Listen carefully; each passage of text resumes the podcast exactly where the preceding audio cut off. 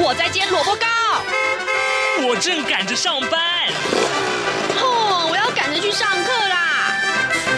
这个时候，我们都在听夏志平制作主持的《早安台湾》，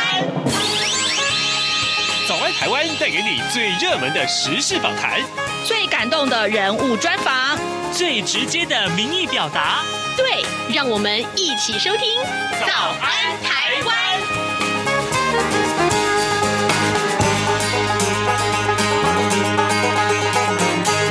早安，台湾，我是夏志平。今天是二零二二年的十月五号，星期三。在今天呢，我们为您邀请到前进新闻网的副总编辑郭鸿章，鸿章兄已经来到节目的现场，坐在我的右边。待会儿我们要一块来进行一些访问啊，讨论的是什么呢？各位，九合一选举的话题啊，天天天天都很热门。待会儿呢，我们为啊、呃、这个各位听众准备了一些今年九合一选举你必须一呃定要知道的一些内容，比如说，比如说，呃，这个呃，这个这是呃还有哪些选举要一起举行呢？或者说这是第几届呢？当然，这对于台湾的地方自治跟选举史上面来说，还有什么意义呢？待会儿我们都会请教洪章。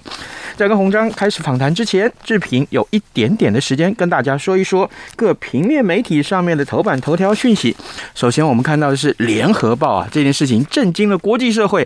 北韩飞弹呃越过了日本的上空啊，日本发出警报啊。好，我们来看看日内文。呃，北韩在四号上午七点二十三分左右发射了一枚中长程的弹道飞弹，也是 IRBM 啊，并且越过了北北海道的青森县的上空，迫使日本政府发布空袭警报。飞弹是在七点四十四分的时候落入日本列岛以东大概三千两百公里日本专属的经济海域之外，推定最高飞行的高度是九百七十公里，那么飞行距离大概有四千六百公里，这是北韩试射中程飞弹到现在为止最远的一次距离。而值得注意的是呢，平壤距离美军关岛基地只有三千五百公里，所以呢，这一次的试射针对性十足啊，十足。那么，呃呃，这个战略专家就认为说，平壤形同是跟华府喊话了。他说：“哎，美国，你不要打如意算盘啊，以为可以优先的处理其他地区的危机，因为朝鲜半岛乃至于整个东北亚也是危机四伏，不容美国漠视啊。”那么，连同这一次，北韩已经试射了弹道飞弹二十一次，光是过去十天内就有五次，那巡弋飞弹也有两次啊。这是今天《联合报》的头版头条内容，震撼的国际。而《中国时报》上面的提到的是，呃，国防部的一个说法，那就是美国依照台湾政策法可以提供对台湾的这个六十五亿美元的军事援助。那呃，国防部长邱国正说，嗯，我们会审慎应对啊。美国参议院的这个外交委员会在九月十五号通过了台湾政策法，那么呃，规划了二零二三年到二零二七年呢、为台湾提供六十五亿的军援。那国防部长邱国正昨天在立法院备询的时候强调说，美国的。帮助啊是乐见其成，但是不会因为美国的军事援助就调整建军备战的方向。他说，他保证一定不会发生，而且会谨慎的应对。另外，《自由时报》上面提到，则是这个呃热门的选战话题啊。柯文哲，台北市长柯文哲，他承认曾经挖角呃今天的这个新竹市的民进党的呃候选人啊沈惠红，但是呢被遭到拒绝。好，这个话题可以说是说来有点复杂， 等一下如果有空的话，我们请红章一块来跟我们解释啊。好，现在时间早晨七点零四分二十四秒了，我们要进一段广告，广告过后马上开始跟红章的访谈喽。中华民国双十国庆即将到来，台湾这几年通过了疫情的考验，也正面临周边区域情势的动荡。如同今年双十国庆主题“守土卫国，你我同行”，要展现台湾团结的坚定意志。中央广播电台邀请您一同参与今年的双十国庆，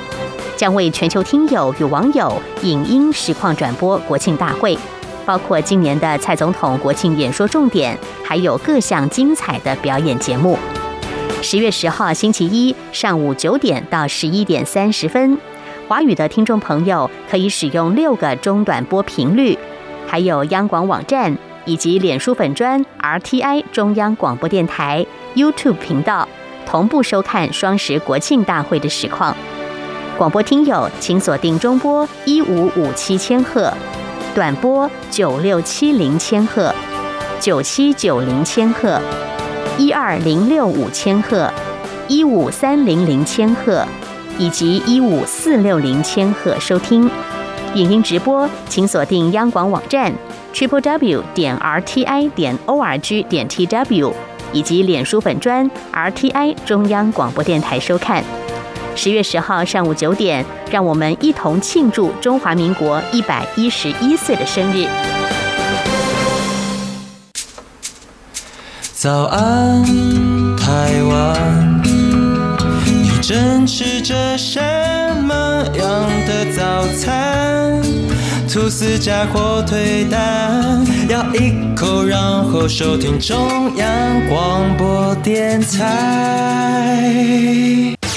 早安现场，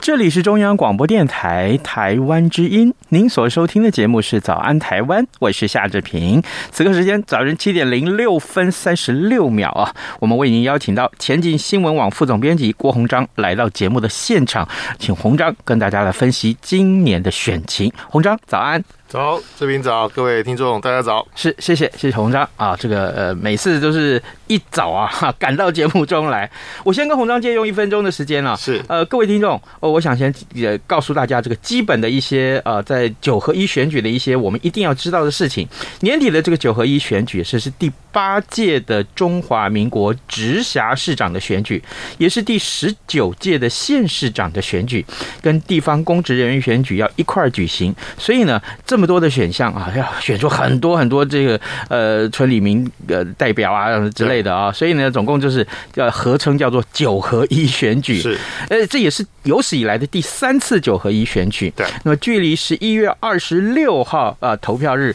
到今天来讲，还有五十二天。啊，投票日当天呢，还会举行十八岁公民投票权的修宪案啊，这个公民复决。呃，当然，呃，这个呃，很多人也说，哎，那这这对这个呃执政党来讲，或者对这很多政党来讲，其实这就是二零二四年总统大选的这个前哨战。那今天，哎，洪章，我想先是请教你，我们先从一个最宏观的角度来看好了，呃。呃，这一次的选举对台湾的地方自治跟选举史来说有什么样的意义呢？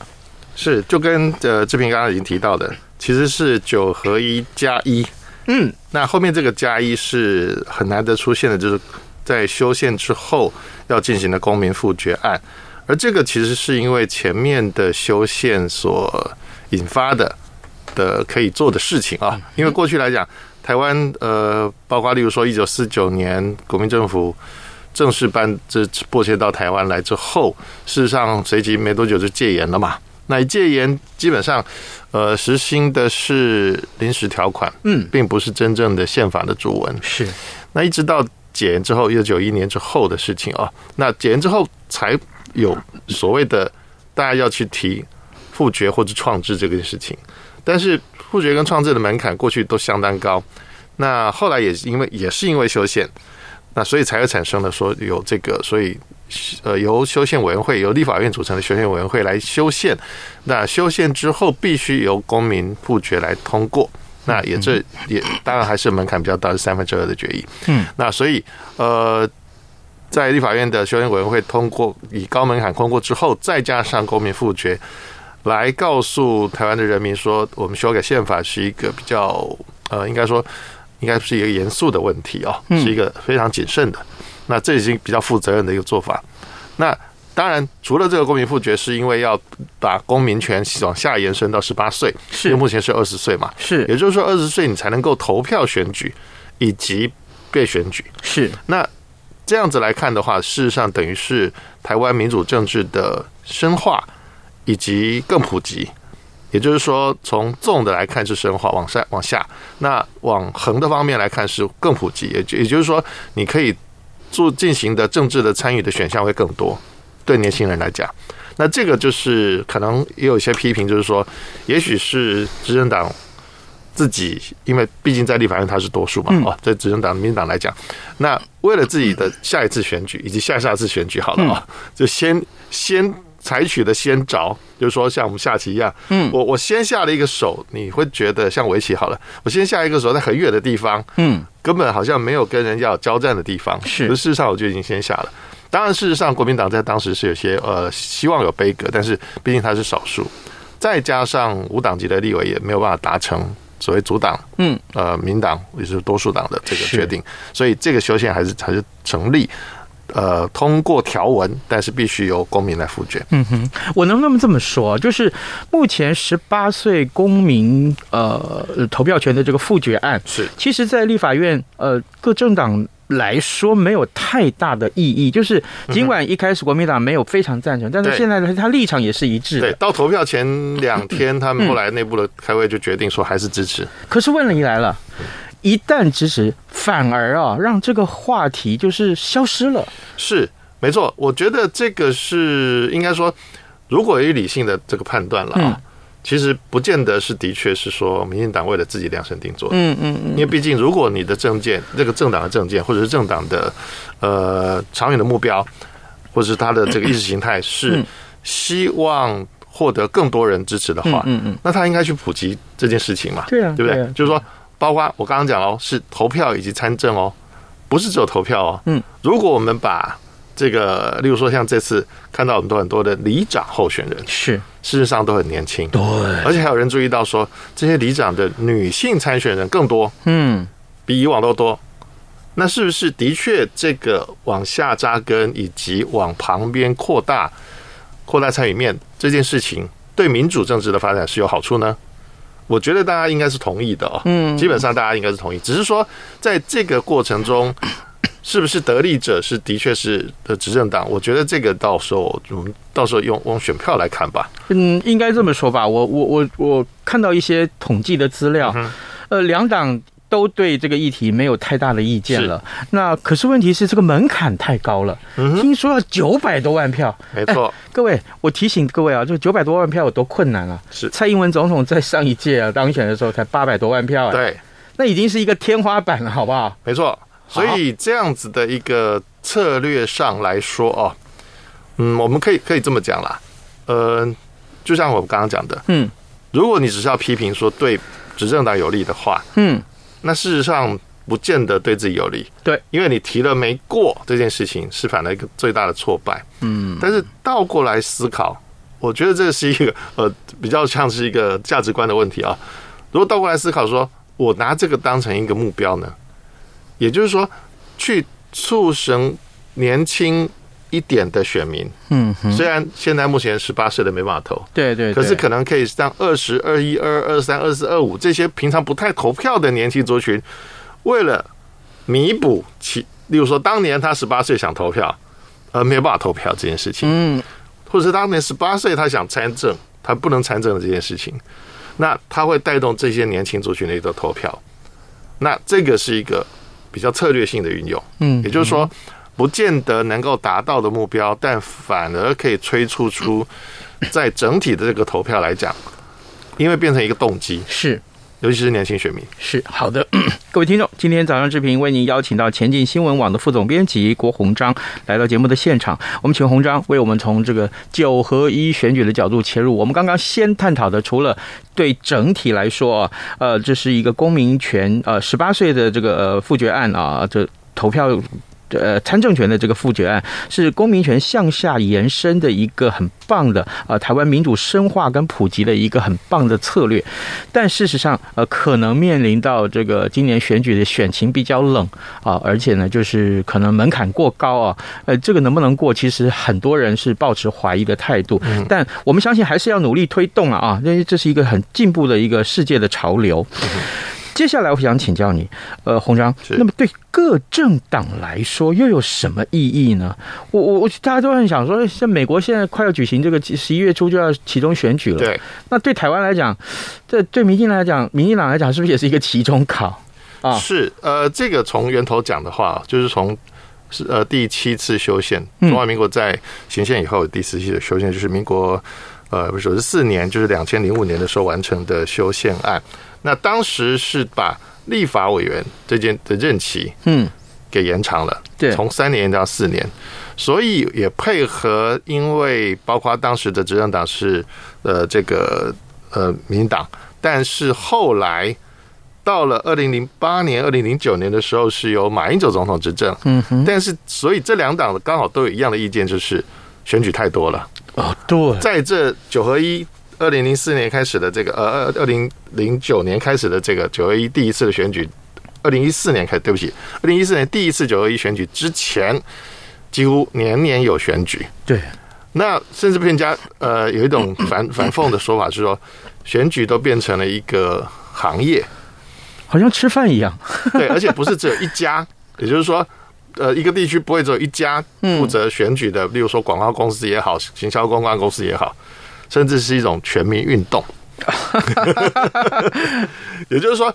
这个运动当然不是指那个体能的运动啊，讲的是这个社会运动。每个人都来选举了。而且每一年都在选举，是也就是说，变成说我我对于广告公司来讲，或者行销公司来讲，我假设现在是十月份，嗯，我这个时候应该已经编好下一次，也就是明年选举的各种这个商业方案了，然后提供给有意参选的人，哇，所以他们很很早就做做调研。到各处去说啊，就是说我的选区好了，假设我台北市，嗯，那我这个公司假如开在松山区，嗯，那我可能去年我就知道松山区今年会有谁选了。这么先进啊！啊，一定要知道的。哦所以我就要到处去这个，我们台、哦台语叫“把诺”，就是说对我要到处去公关、是交际、打探各种消息。说，然哎后，例如说，假设了我同学好了，那台大政治系的 这个，哎，张茂南学长，嗯，听说他要交棒给他女儿， 那我们就可能知道这个风声了啊。他可能自己就在说了，嗯比如说聚会的时候就在说、啊，我女儿很优秀，也考上台大政治系。我就举个例啊，嗯，所以他就要交棒，那你就知道了，那你就要找他。哦是我我做这个选举的行销、公关、广告的生意的，我就要找他。因为他要出来选啦，对新人嘛，然后我的啊总是要客户花一就变点成他钱。。如果成功的话，嗯，那这就是台湾过去的生态。是那现在当然因为这样子的修宪，所以那时候当然也延长了当那一届的立法委员的任期，是所以也从那之后把中央的选举往立法委员的选举、中央民代的选举往总统靠。哦，但是就把地方的其他的选举挪出来，嗯，就变成在那一任总统的第一二第二任期的第一十一月嗯，举行，对不是刚好第二个任期的一半，是所以它跟美国的所谓期中选举或者中期选举，这是同样意思，嗯，刚好的一半是不太一样的，是，但是意义上是相同的。你说时间点不太一样，它可能其实距离下一次的总统选举还有两年多，可是刚好也差不多这个意义上是，呃，新一任期的总统任期。快要一半了，那这个时候有点像就在有点像期中考了，就跟志平刚刚说的，是也就是说，这个时候的你的施政，我们先姑且不看他是不是连任，嗯，你已经进行了第二年，到了十一月，其实也是下旬了，一年快结束了，是，那我们就来验收吧。嗯，但虽然验收的投票是在地方的这些从里长最基层的，就是例如说我们离一个里就应该社区了啊，嗯，就是个小社区，也就是这个小社区的帮你服务的这个，你是一个民选官员，然后他的上一层就是市民代表或者镇民代表，有看是乡乡镇市的这个规模啊，看这个县市的规模。那如果是直辖市的，他就是直辖市的市议员，还有直辖市的市长。那再加上一般的，就是我们叫做县辖市的市长跟市议员，哦，总了共解会办九种选 举，所以它是九合一。但是有些县市呢，例如说我们刚刚说直辖市，嗯，它就不会有刚刚说的县辖市的市议员嘛，对，所以它就这七合一，这七项哦。那有些更了解低基层的，例如说县县辖市的，那就是只有五种选举。嗯，那可是问题来了，我们刚刚讨论是对民进来讲，对啊、就是执政党来讲，对应该是所谓的一个期中考，是有那个味道有在那啊，个味道在有那个对味道在对。可是对这其他的在野党而言呢、嗯哼比如说现在的国民党喽、民众党喽、时代力量喽，对，有什么样意义？呃，我们分两个层次来看。如果县市首长他是属于单一席次，嗯，所以其实这是一个对小党不利的一个情况。嗯，也就是说，它是殊死战，没有那个第二名的啦， 第二名没有用。嗯，那有点像 Top Gun 里面这个《捍卫战士》里面，那 No points for second chance, 嗯 second place，、第二名没有分数，是也就是说你差一票也是输。嗯，那套句韩国语话的话讲说，选举的奥秘是什么？票多的赢。这不是 common sense 吗？ 对，但是反过来来讲，我们另外一边是什么？呃，民意代表。嗯，这个县市的民意代表基本上是复数其次嘛，对嗯也就是说，假设台北市十二个区，对不对？然后我们有那一个区就通常有超过两席以上的市议员，嗯所以你可能十个人去选，假设有两席，是或者十个人去选有三席，那这个机会就高了。是，所以这个时候就跟我刚刚讲的首长的选举不太一样。对首长选举，因为我要殊死战，所以我可能会什么？我可能会在政见上是拼命下，拼命端牛肉，和牛不够还要 A 五的。这个比喻太好 了。 对，但是如果说你是呃一那个美国走美国系统就嗯 US Prime 嘛，好好不好？乐言那至少比 Choice 高嘛，对不对？就是大概这个比较，所以变成说。在恩市首长或者是直辖市长的选举的时候，拼命的用各种呃未来会实现的美好的愿景告诉你，希望你把票投给我。那当我当选之后，我就会把当初承诺的实现兑现到你身上，让你享有到这些福利。好、这是一种。但另外一种呢，是不是意识形态有有效呢？大家可能经常在吵这个事情，嗯，但是事实上，经过几次的这个民主民主国家的这种选举，各国都看到的这种比较政治的观点可以看到，都有一个现象就是，你炒意识形态在现任首长这种单一席次，是这个效果不高，是不显著，是反而在县市议员或者是呃市民代表这种多席次的选举会有效。嗯，也就是说，呃，甚至有一种讲法说，如果你是意识形态的最左边，那我是意识形态的最右边，志平跟我红章选，嗯哼，我们两个捉对厮杀好了，嗯，我就天天骂你说，哎，你就是你这这左左左左左左教，然后你就骂我右右右右右呆，结果我们两个都上了， 哦，这都发生过，这哦，不断的发生，也就是说，我们都不谈政治具体的证件，当然不是说都不谈。是我在选举公报上也是也写出证件，是你也写出你的证件，是可是里面往往有一条，这个国家未来定位应该怎么走，你写的跟我刚好相反，然后我们两个就作对厮杀，结果多当结选果我们都当选，而且都还蛮高票的。 哎呦，这就是一个很 很奇怪的一个呃现象所营造出来的哦，也就是说，会不会是让民主政治得到一个一个反面？嗯哼。但我觉得，如果奏下定论说这就是负面，其实反而是相反，嗯，因为如果一个国家的定位它不去经过讨论、辩论，我觉得大家都是玩假的。是那大家持续玩假了的下场会是什么？到最后会变成所有的人民被欺蒙或是哄骗，嗯去走一条做不到的路。是那后面的代价是什 么？我们可以举一个不是很恰当的例子，叫做呃第三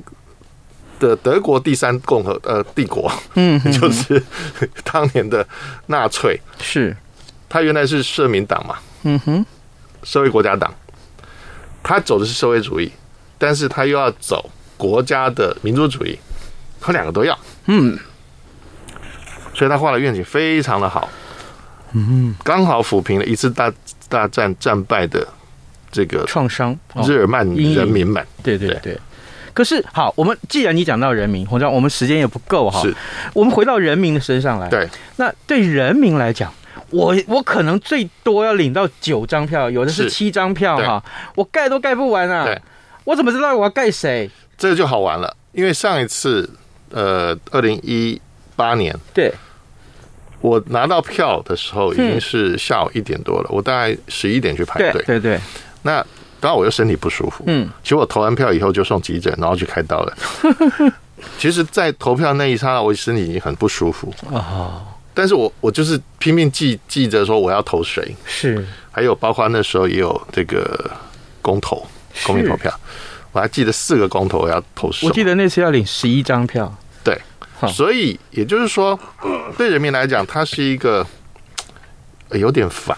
嗯有点烦的过程。嗯，可是呢，就把它想象成说，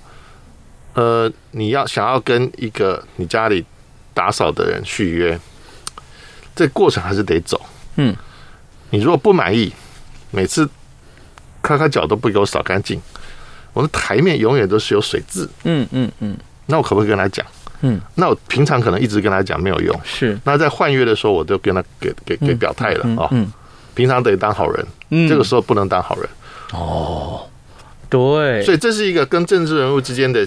呃契约的换约的过程。这是选民的权益啊，对，这是你的权利，你是老板。对，虽然说要麻烦老板走一趟，是但哎是非得走一趟。是，你如果连出门都不愿意的话，那你就放弃你的权益了。嗯哼，而且他们是领你的缴纳税钱是干活的，对，他们是伙 计，伙就是就像孙中山我们的国父讲的，他们是公仆啊。嗯，你如果连你聘的公仆都不愿意去跟他做这个续约的流程，是审视他到底能做什么，以及他承诺做了什么。你如果连做都不做，那对不起，那你的权益只剩下这一天。嗯，你作为中华民国国民的权益只剩下这一天，这一天过了你也没有了。为什么？因为他在这一天之前不断的告诉你他能做什么能做什么，但是你不去审视，不去思考，甚至不去对照。有这么多党可以选择，现在已经不止一个党嘛。去审视、去对照，这变成一种选择前的考量。而且去对照什么？他上一届干了什么？上一届之前说了什么？当选前说了什么？当选后做了什么？嗯，到现在呢，落实了没有？最重要的问题来了。对，所以今天我们看到这么多的选战新闻，对，其实很少跟政策有关哦。很多是不讲政策，对我们怎么办？这就是我觉得，其实还真的也还是回到人民，因为人民喜欢看刺激的版面，不喜欢看严肃的讨论、严肃的探究或是调查报告。大家会觉得调查报告好闷哦，我都很阴暗，不要看，不要看，是啊这个人怎么这么这么坏？可是看完就骂完就算了， 投票又又没有动机了。是，所以难怪说变成大家为什么现在查贿选那么严重，因为有人就是利用你这个心态，你不愿意出门，那我给你点甜头好了。嗯，所以台湾话叫走路工对， g a l 刚 g a l 刚不是工人，是那个工资，是给你工资。结果你本来一个老板，你变成了那个工人了， 这不对吧？对，所以应该是相反吧？应该是我来要求说， 对不起，我觉得你干的不好，你这四年已经够了，你就是下来吧。所以我可不可以在今天节目最后下一个小小的结论啊？嗯，